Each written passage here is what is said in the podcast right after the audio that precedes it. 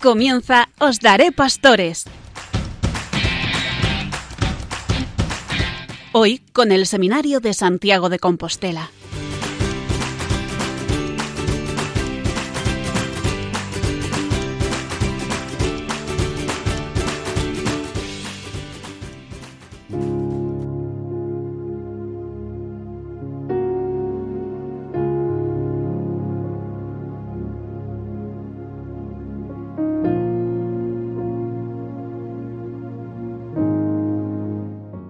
Buenas noches, queridos radioyentes. Bienvenidos un mes más a nuestro programa Os Daré Pastores desde el Seminario Mayor de Santiago de Compostela.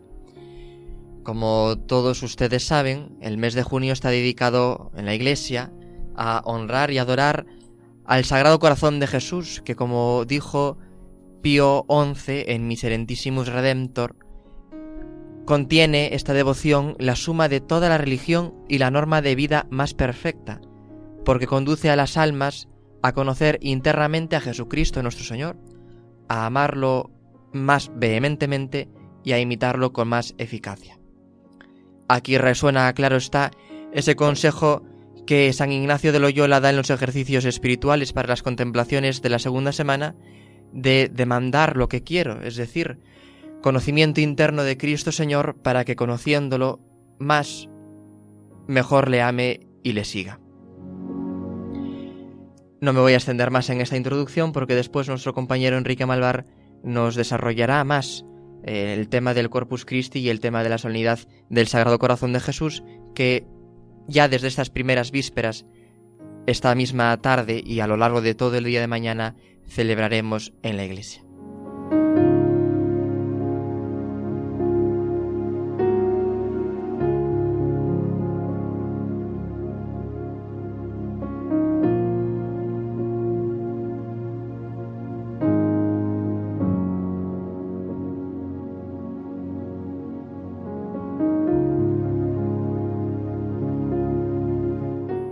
Paso entonces a presentarle la mesa de esta noche, que está compuesta, como en otras ocasiones, por don Ricardo Vázquez, que se encargará del espacio formativo, Cristian Espinosa, que nos trae la sección musical, la catequesis del Papa a cargo de Pedro Vadillo y el espacio abierto a cargo de Enrique Malvar, nuestro técnico Carlos Velo y les habla Ernesto Gómez.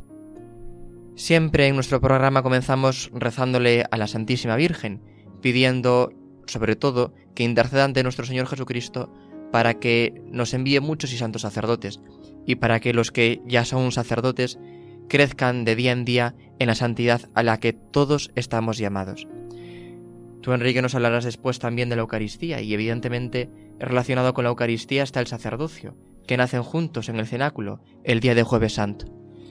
Tenemos que pedir entonces a la Santísima Virgen María que nos envíe el Señor muchos y santos sacerdotes por su intercesión, para que nunca dejen de celebrarse los sacramentos, para que nunca deje de renovarse el memorial de la pasión y resurrección de Cristo en el Santísimo Sacramento del altar. Y se lo pedimos con esas palabras del ángel San Gabriel y también la salutación de su prima Santa Isabel en la visitación, el Ave María. Dios te salve María, llena eres de gracia, el Señor es contigo, bendita tú eres entre todas las mujeres, y bendito es el fruto de tu vientre Jesús.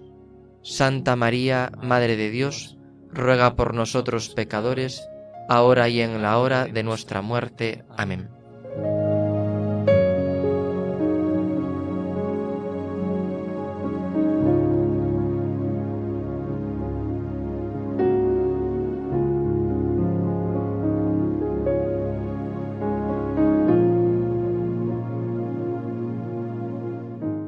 Como les adelantaba en nuestro espacio formativo de esta noche, tenemos a don Ricardo Vázquez, que es el director espiritual del seminario. Él nos trae esa sección a propósito del plan de formación para los seminarios. Don Ricardo, buenas noches. Buenas noches.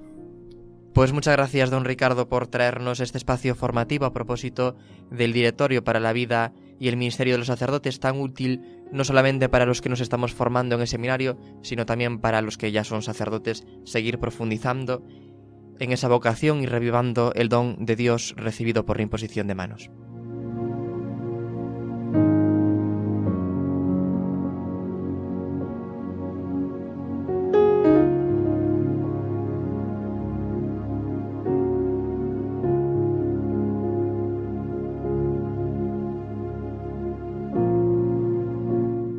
El pasado domingo 4 de junio, que celebrábamos la solemnidad de la Santísima Trinidad, se celebraba también la jornada Pro Orantibus, la jornada de la vida contemplativa.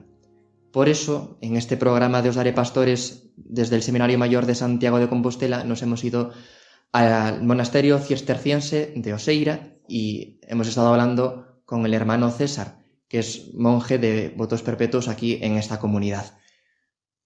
Así que yo creo que es una oportunidad también para conocer la realidad de la vida contemplativa que lleva adelante ese mandato de Jesús en el Evangelio de orar sin desfallecer, la oración perseverante. Hermano César, ¿qué tal está? Muy bien, Ernesto. Muchas gracias por, atendernos. Cuéntenos un poco cómo, cómo ha sido su proceso vocacional y por qué una vocación de consagración y dentro de la vida contemplativa y dentro de la orden cisterciense aquí en Oseira. Bueno, pues nada, te cuento un poco. Eh, yo eh, nací en Palencia y entonces, bueno, mientras luego me fui a estudiar a Madrid y mientras estudiaba en Madrid a través de la pastoral universitaria y de una de las capillas universitarias que, que, que, allí existen, pues bueno, conocí la realidad de la iglesia, aunque yo soy de una familia católica y de asistir a misa los domingos con mi familia siempre, pero digamos que la fe no era algo importante en mi vida en durante mucho tiempo, hasta que mm, a raíz de conocer a este grupo de jóvenes católicos, bueno, pues me encontré un panorama totalmente novedoso para mí y digamos que toda esa idea que yo tenía de iglesia pues se me vino abajo, ¿no? Y era una novedad absoluta. Entonces, a raíz de las actividades que allí se proponían, de peregrinaciones, ejercicios espirituales, reuniones y sobre todo de, hacer amigos, que fue lo que a mí más me ayudó, hacer amigos, pues, pues me encontré con la realidad de Cristo, ¿no? Y, entonces ahí surgió el quién soy yo y la gran pregunta, ¿no? Eh, en ese contexto, eh, Surgieron otras vocaciones también de monjas carmelitas o de sacerdotes diocesanos, que en ese momento yo nunca había conocido gente joven que eh, se entregase a la vida consagrada, ¿no? Y también fue para mí muy, muy novedoso.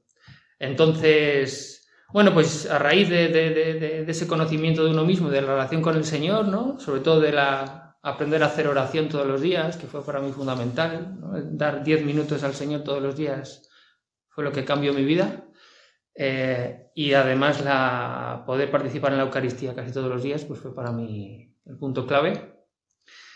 Mm, bueno, pues a raíz de ese comienzo de vida espiritual, pues me di cuenta de, que de hacerme la pregunta, ¿no?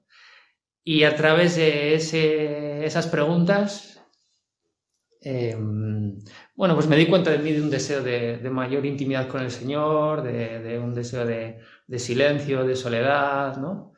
Y, bueno, yo cerca de, Palencia, yo nací en un monasterio cisterciense a 10 minutos, el monasterio de San Isidro de Doñas, entonces yo toda mi vida había oído la trapa, la trapa, San Rafael Arnaiz, ta, ta, ta.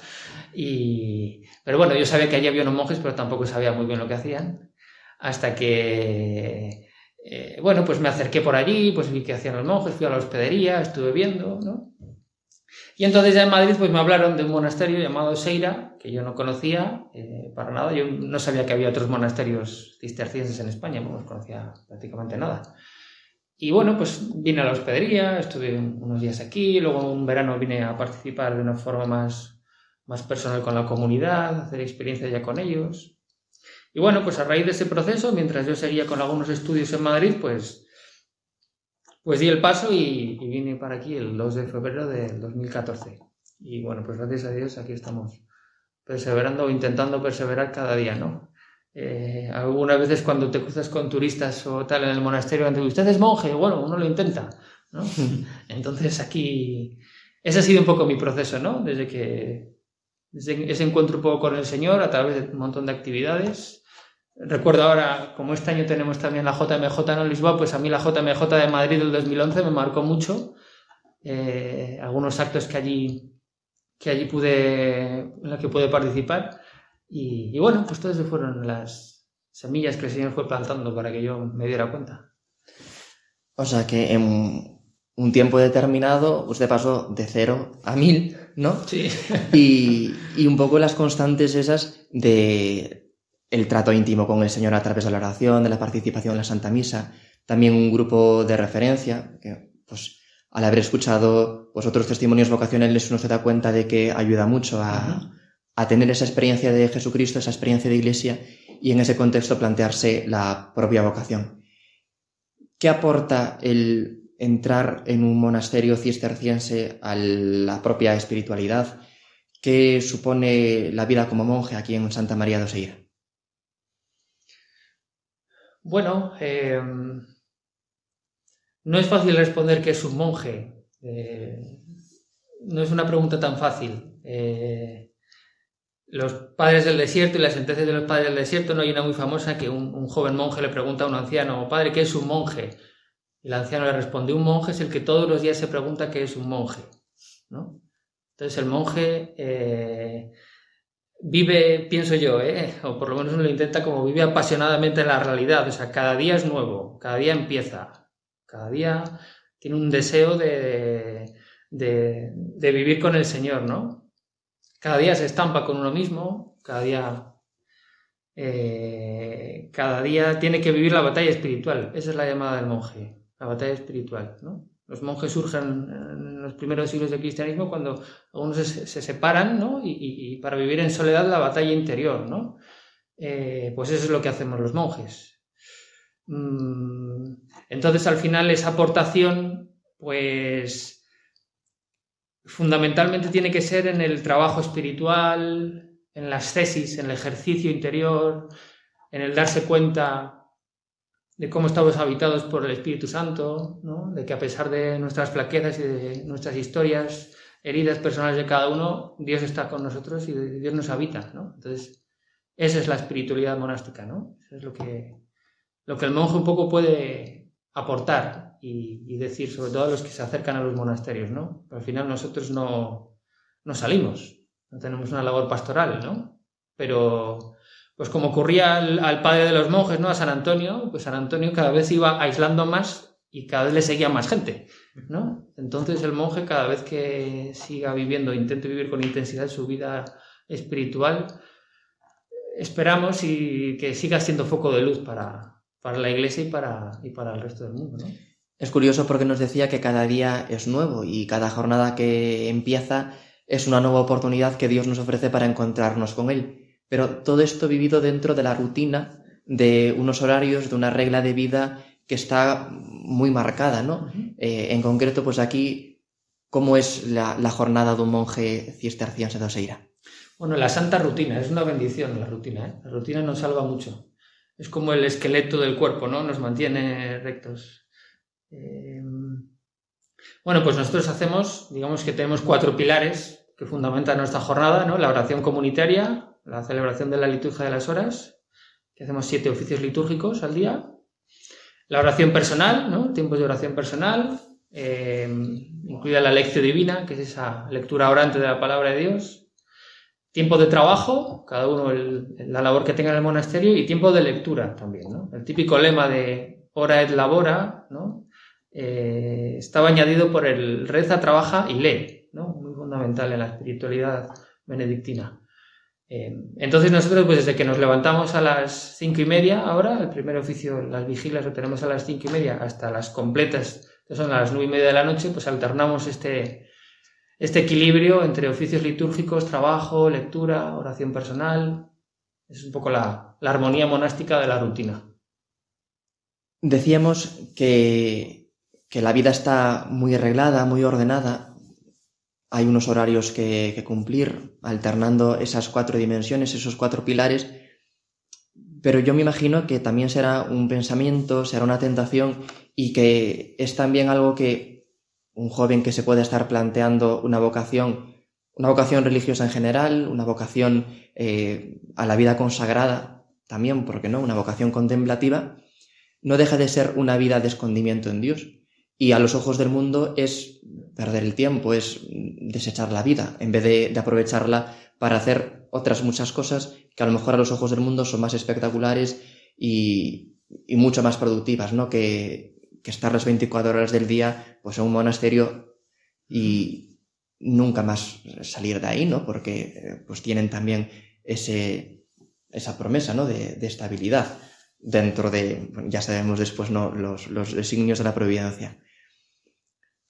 ¿Cómo responder? Eh, uno personalmente y, ante esa pregunta o esa inquietud desde los ojos del mundo de que no es una vida perdida, no es una vida desechada, porque pues, nosotros que eh, pues, hemos estado haciendo ejercicios espirituales viviendo con ustedes en estos últimos días, otros compañeros nuestros del seminario que también han venido, vemos que para nada es una vida perdida, para nada es una vida desechada.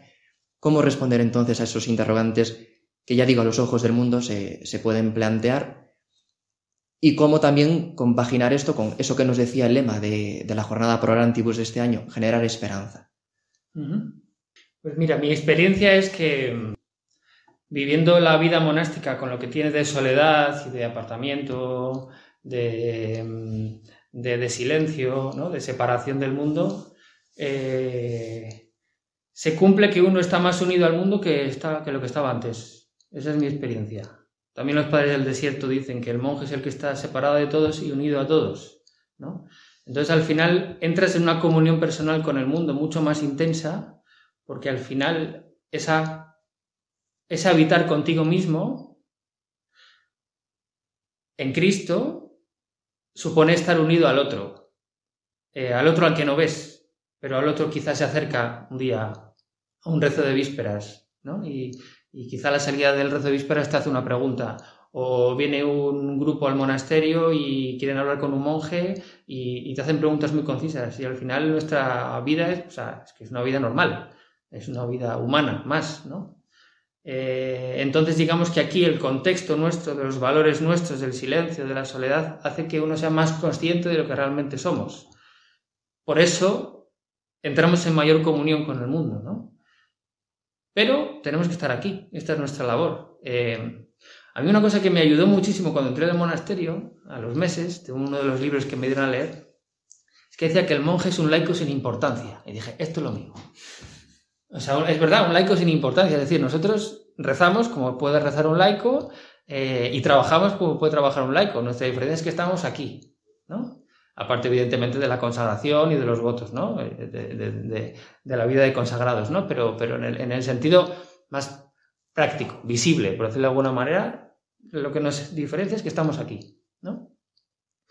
Eh, entonces, claro, si el monje que está allí en su monasterio tiene algo que ver conmigo, pues quizá tenga algo que decirme a mi vida eh, quizá descolocada, herida, ¿no? Por eso, por eso el generar esperanza siempre puede ser a raíz de las preguntas que uno tiene, ¿no? Y yo a veces digo cuando viene gente al monasterio que nosotros no estamos para dar respuestas, sino para generar preguntas, ¿no? Entonces es buena señal cuando la gente viene al monasterio y se va inquieto, ¿no? Eh, entonces esa inquietud es lo que genera vida, ¿no? Cuando uno se hace preguntas es porque está vivo, ¿no? Eh, y, pues yo creo que esa es la raíz de la esperanza, ¿no? O sea, el, uno está vivo todos los días, ¿no? Eh, era, era, Chesterton el que decía que el hombre verdaderamente vivo es el que espera encontrarse algo a la puerta de la esquina, de la esquina a la que va todos los días, ¿no? Cuando uno ya se deja llevar por la rutina, pues el monje intenta no dejarse llevar por la rutina, que es la misma todos los días, que nosotros nos levantamos a la misma hora todos los días, domingos incluidos, ¿no? Mm, pero sabemos de esa raíz de esperanza, ¿no? O sea, sí, sí podemos entrar en unión con nosotros, ¿no?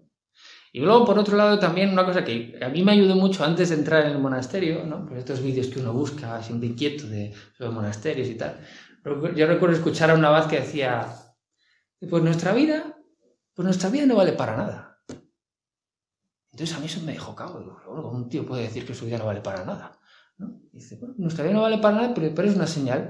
Entonces, uno va por la carretera y ve una señal y la señal dice que gires a la derecha, gira a la derecha, pero si no giras, ¿no? Entonces, eh, en el fondo tiene que haber también eso en la vida monástica, esa gratuidad, esa nada. O sea, que es una nada plena, ¿no? Porque no es por nada, sino por, el Señor, ¿no?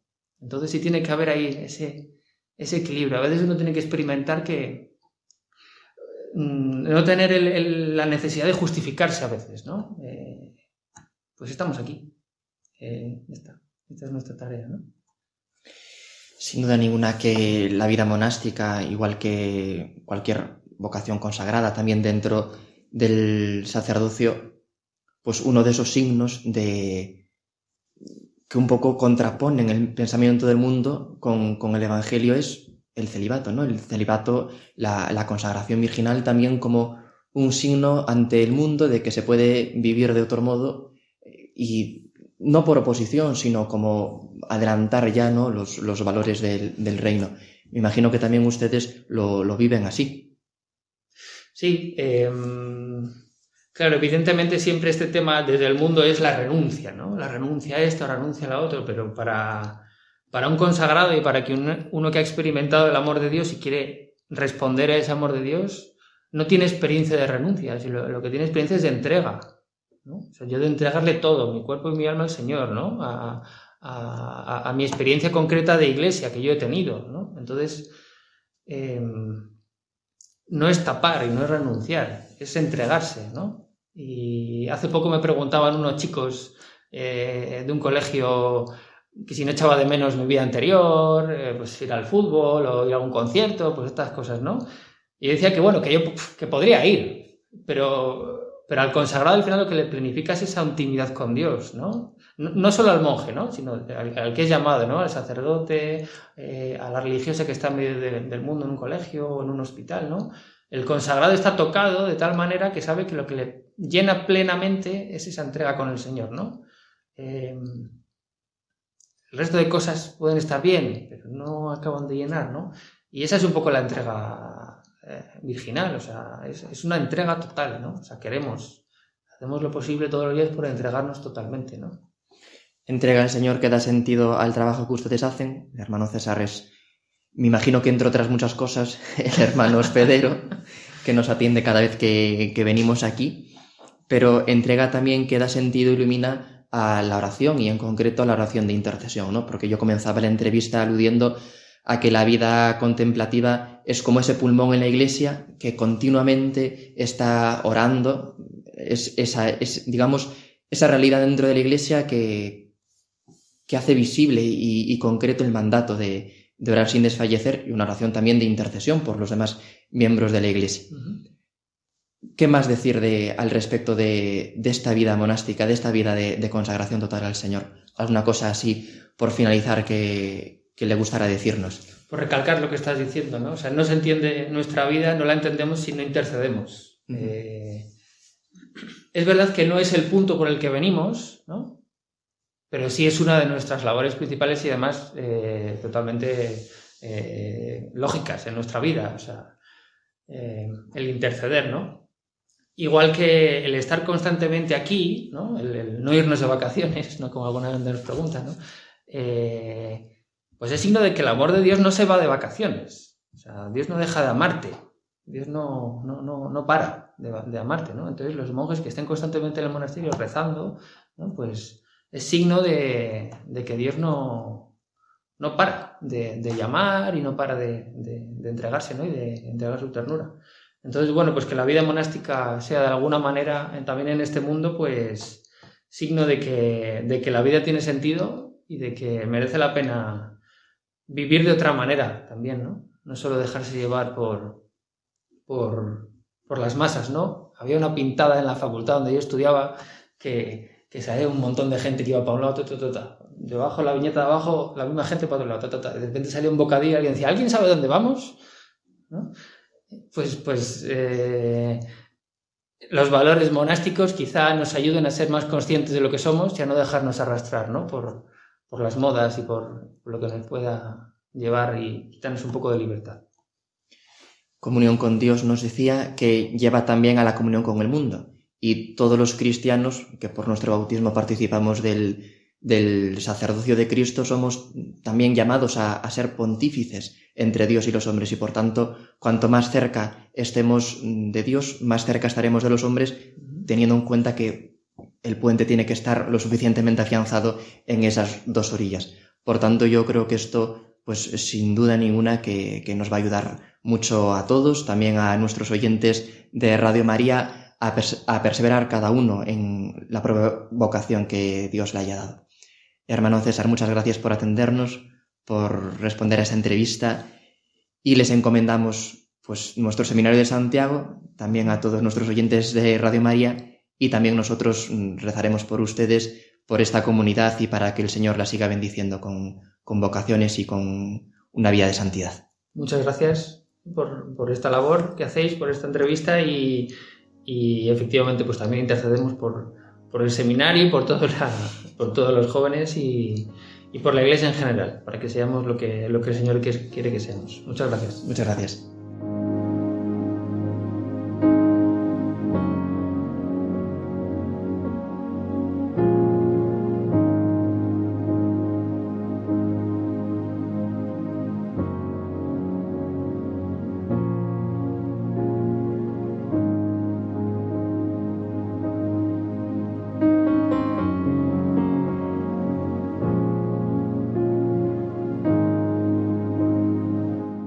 Y después de escuchar esta entrevista es la hora de ponerle el toque musical a nuestro programa de esta noche. Cristian, ¿nos tienes por ahí algo preparado, me parece? Pues sí, Ernesto, la verdad es que eh, he traído una canción muy a propósito del verano y se titula Yo me voy contigo. Eh, la canción es de un grupo que se llama Mi hermano y yo, son dos hermanos de Sevilla, uno se llama Marcos, el otro Jaime Soto. Y bueno, es un grupo muy, muy, muy de moda, ¿no? Pues vamos a escucharla. Pues nos vamos contigo a escuchar la canción. He de decir que la vida para mí no es lo mismo, no es igual que para ti. He de decirte que nadie es como nadie y que tu parte es importante para mí. Y no sé ni cómo, ni cuándo, ni dónde, pero yo, yo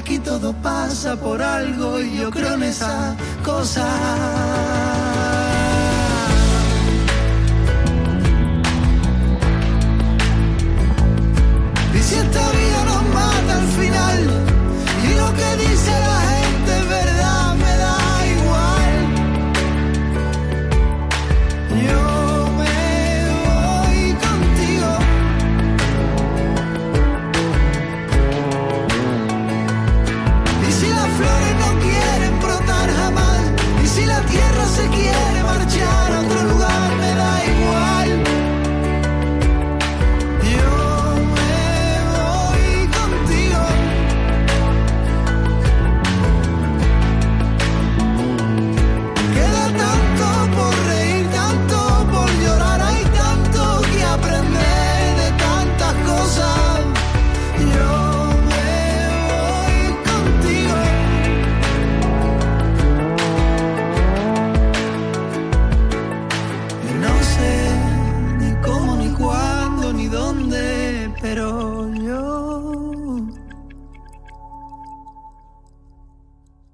Bueno, pues como os decía, la verdad que escogí esta canción porque ahora que nos disponemos a, a- a vivir un periodo del año, bueno, que todos vivimos, ¿no? Que es un periodo para muchos de vacaciones, pero para otros que tenemos otras actividades distintas. El caso es que cambiamos un poco de actividad, ¿no? Y bueno, yo quería con esta canción, pues, invitaros también como a decirle a, Jesús, yo me voy contigo, ¿no? Porque a veces eh, puede pasar, ¿no? Que, que en las vacaciones, pues, dejamos de rezar o pensamos que, que, bueno, que Dios se toma vacaciones, ¿no? Y yo quería invitaros a eso, ¿no? A decirle, yo me voy contigo. Es decir, si, si me voy de vacaciones, si hago una actividad distinta, que lo haga junto con Jesús, ¿no?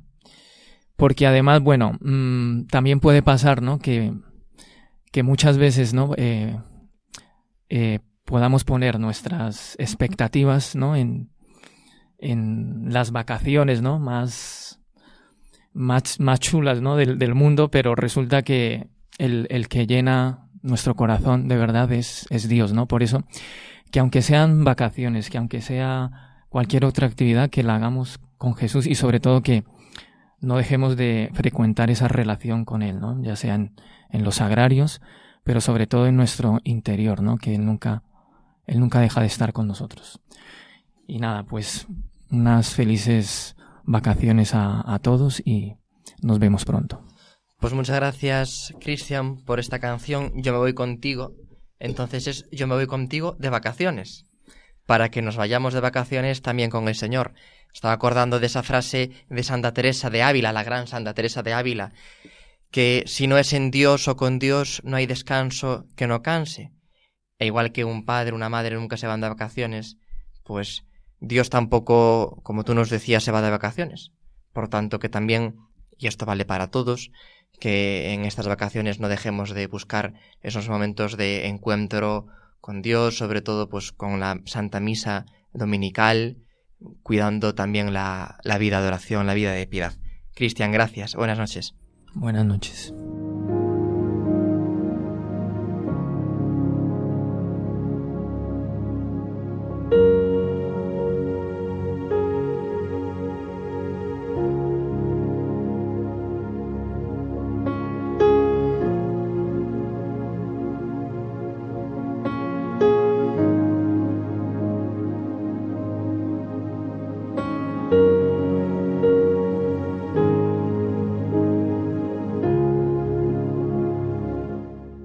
Después de escuchar esta canción es el turno de oír la catequesis del Papa que nos trae nuestro compañero Pedro Vadillo. Pedro, te damos la palabra. Muy buenas noches a todos. Una noche más les traigo una catequesis del Santo Padre y como nos encontramos en el mes de junio, como no, trata sobre el Corpus Christi. El Papa nos menciona como gran titular que la Eucaristía es el soporte en medio de nuestras dificultades. El Santo Padre nos recuerda que en esta celebración tenemos que ser más conscientes de la presencia real de Jesús entre nosotros en la Eucaristía. Que el cuerpo y la sangre de Cristo sean para cada uno de nosotros una presencia y un soporte en medio de las dificultades, un consuelo sublime en el sufrimiento de cada día y una prenda de resurrección eterna. Lo dijo el Papa Francisco en su catequesis en la audiencia general con ocasión de la celebración de la solemnidad del Corpus Christi. El Santo Padre también invitó a todos los fieles a encontrar en la Eucaristía misterio de amor y de gloria, esa fuente de gracia y de luz que ilumina los caminos de la vida. Asimismo, el pontífice dijo que la celebración de la solemnidad del cuerpo y la sangre de Cristo nos haga más conscientes de la presencia real de Jesús entre nosotros en la Eucaristía. Finalmente, el Papa Francisco recordó que este mes de junio está dedicado al Sagrado Corazón de Jesús y junto con la solemnidad del Corpus Christi invitó a que pidamos al Señor que nos conceda tener un corazón orante lleno de confianza y audacia filial, así también como la gracia de permanecer siempre unidos a Él, y también unidos entre nosotros por la participación en el sacramento de su cuerpo y de su sangre. Muchas gracias Pedro por habernos traído una vez más la catequesis del Papa Francisco.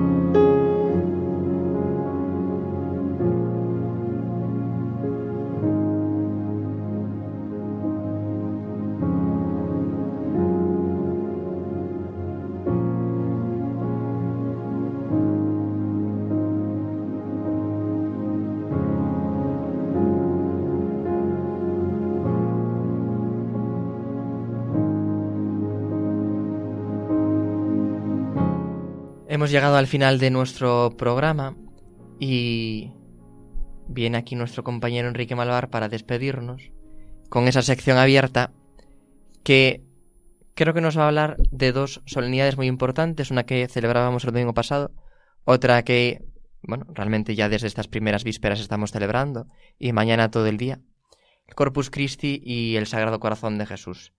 Enrique, cuéntanos. Este mes, como decía mi compañero Ernesto, hemos celebrado y también celebraremos en la Iglesia dos solemnidades importantísimas para la vida del cristiano. Dos solemnidades que nos muestran una vez más, como tantas, el amor de Dios para con nosotros, sus hijos. Tenemos por una parte la solemnidad del Corpus Christi, del cuerpo y de la sangre de nuestro Señor, y por otra parte la solemnidad del Sagrado Corazón de Jesús. Ambas solemnidades, Corpus Christi y Sagrado Corazón de Jesús, son de por sí dependientes. Pues si Dios nos ama tanto, su corazón late tanto de amor hacia nosotros pobres pecadores, el corazón de Cristo fue traspasado por nuestros pecados, por nuestras negligencias, ingratitudes e insuficiencias.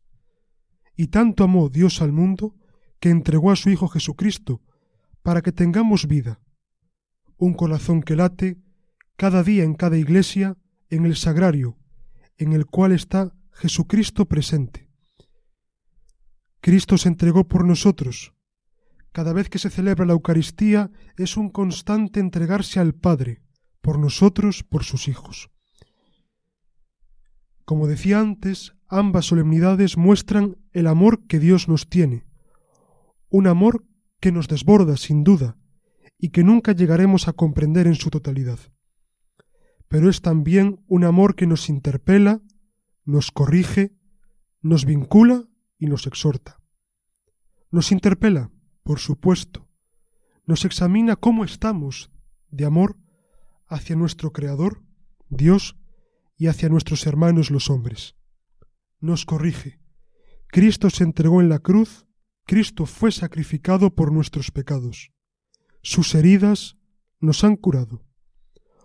Un amor que nos vincula, que nos vincula con Cristo muerto y resucitado, y nos llama también a nosotros a estar vinculados a tantos hermanos nuestros sufrientes que padecen en el cuerpo y en el espíritu. Y un amor que nos exhorta a vivir en el amor que no termina, el amor con mayúsculas, en nuestra casa que es la Iglesia, un amor que no termina jamás ante ambas solemnidades del Corpus Christi y del Sagrado Corazón de Jesús, podemos hacernos preguntas como estas.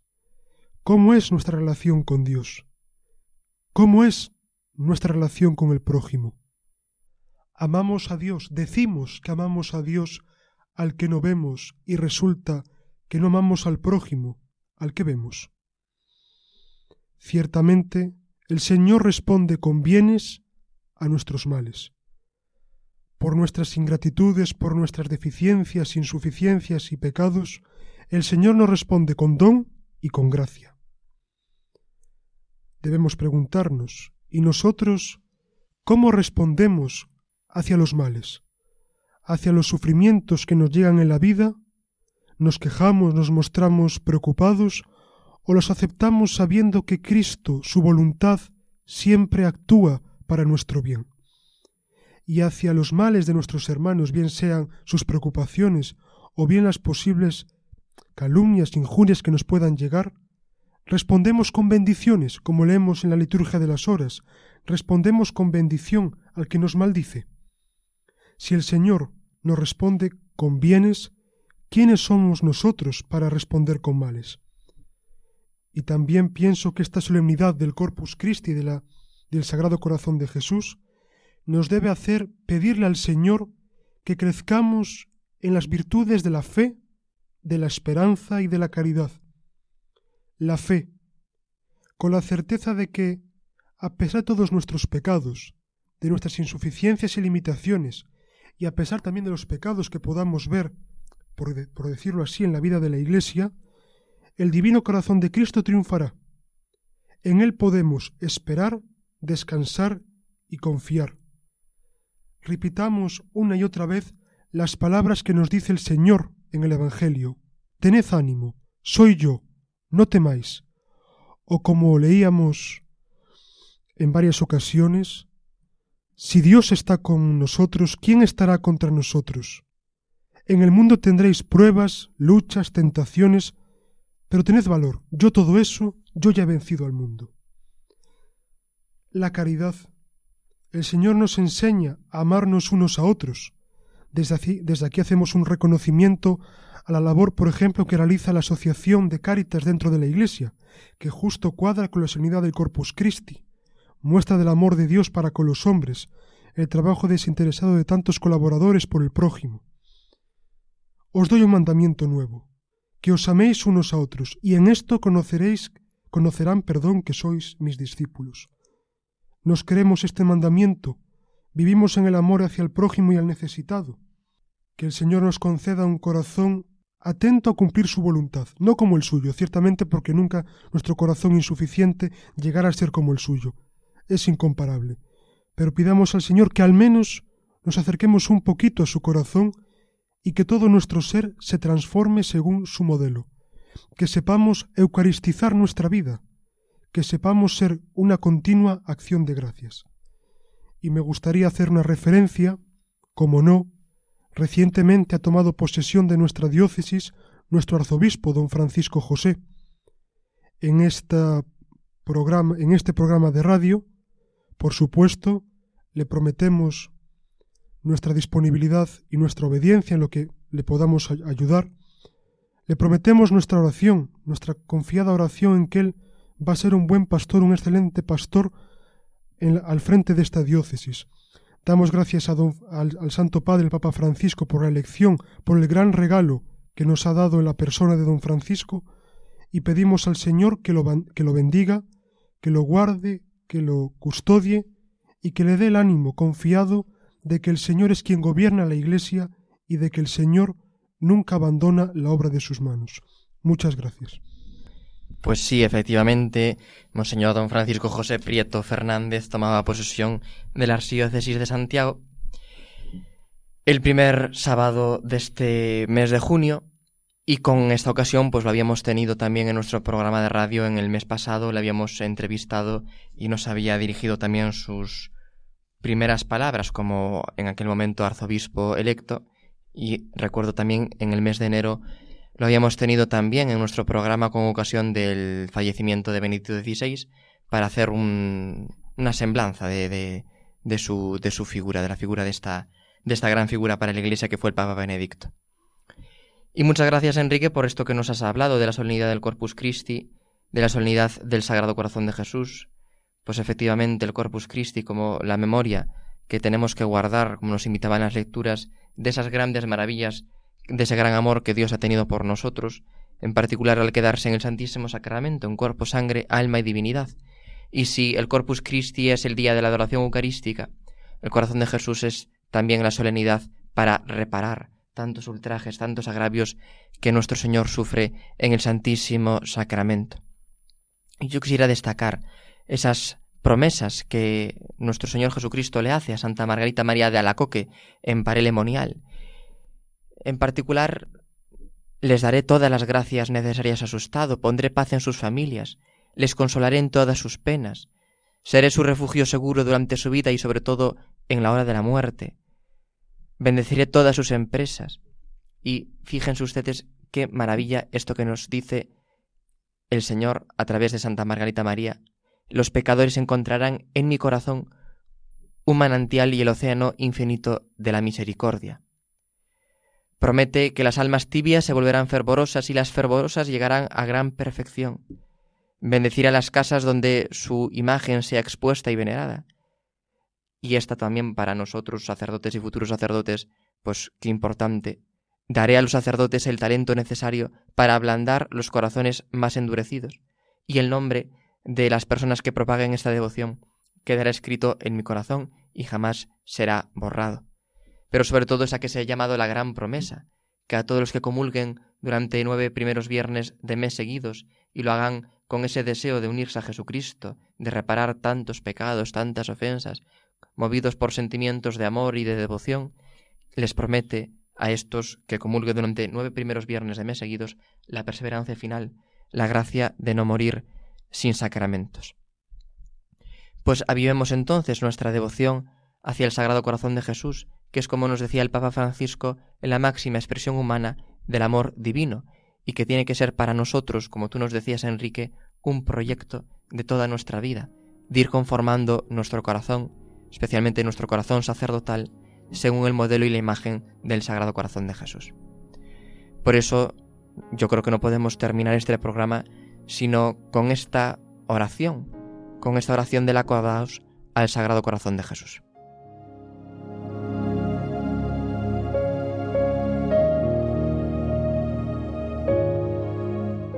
Acordaos, oh Sagrado Corazón de Jesús, de todo lo que habéis hecho por salvarnos. Acordaos del eterno e inmenso amor que habéis tenido por todos los hombres, que vuestro corazón acoja a los que a vos acuden y se conmueva ante nuestras debilidades. Llenos de confianza y amor venimos a vuestro corazón como el corazón del mejor de los padres, del más fiel y bueno de los amigos. Recibidnos, oh corazón sagrado, en vuestra infinita ternura. Hacednos sentir los efectos de vuestro amor Sed nuestro apoyo, nuestro mediador ante nuestro Padre, y concedednos la fuerza en nuestras debilidades, el consuelo en nuestras penas, y la gracia de amaros en el tiempo y de poseeros en la eternidad. Corazón de Jesús, acuda a vos porque sois mi refugio, mi esperanza, el remedio de todos mis males, el alivio de mis miserias, la reparación de todas mis faltas, la seguridad de todas mis peticiones, la fuente inagotable para mí, y para todos la luz, fuerza, constancia, paz y bendición. Estoy seguro de que no os cansaréis de mí y que no cesaréis de amarme, protegerme y ayudarme, porque me amáis con un amor infinito. Tened piedad de mí según vuestra gran misericordia, y haced de mí, por mí y en mí, todo lo que queráis, porque yo me abandono a vuestro corazón, con la entera confianza de que no me abandonaréis jamás. Amén. Sagrado corazón de Jesús, en vos confío. Jesús, manso y humilde de corazón, haced nuestro corazón semejante al vuestro. Pues gracias a todos los que han hecho posible este programa, un mes más y un curso más. Gracias a todos ustedes, queridos radioyentes, por su fidelidad, su constancia y que Dios les bendiga. Buenas noches a todos.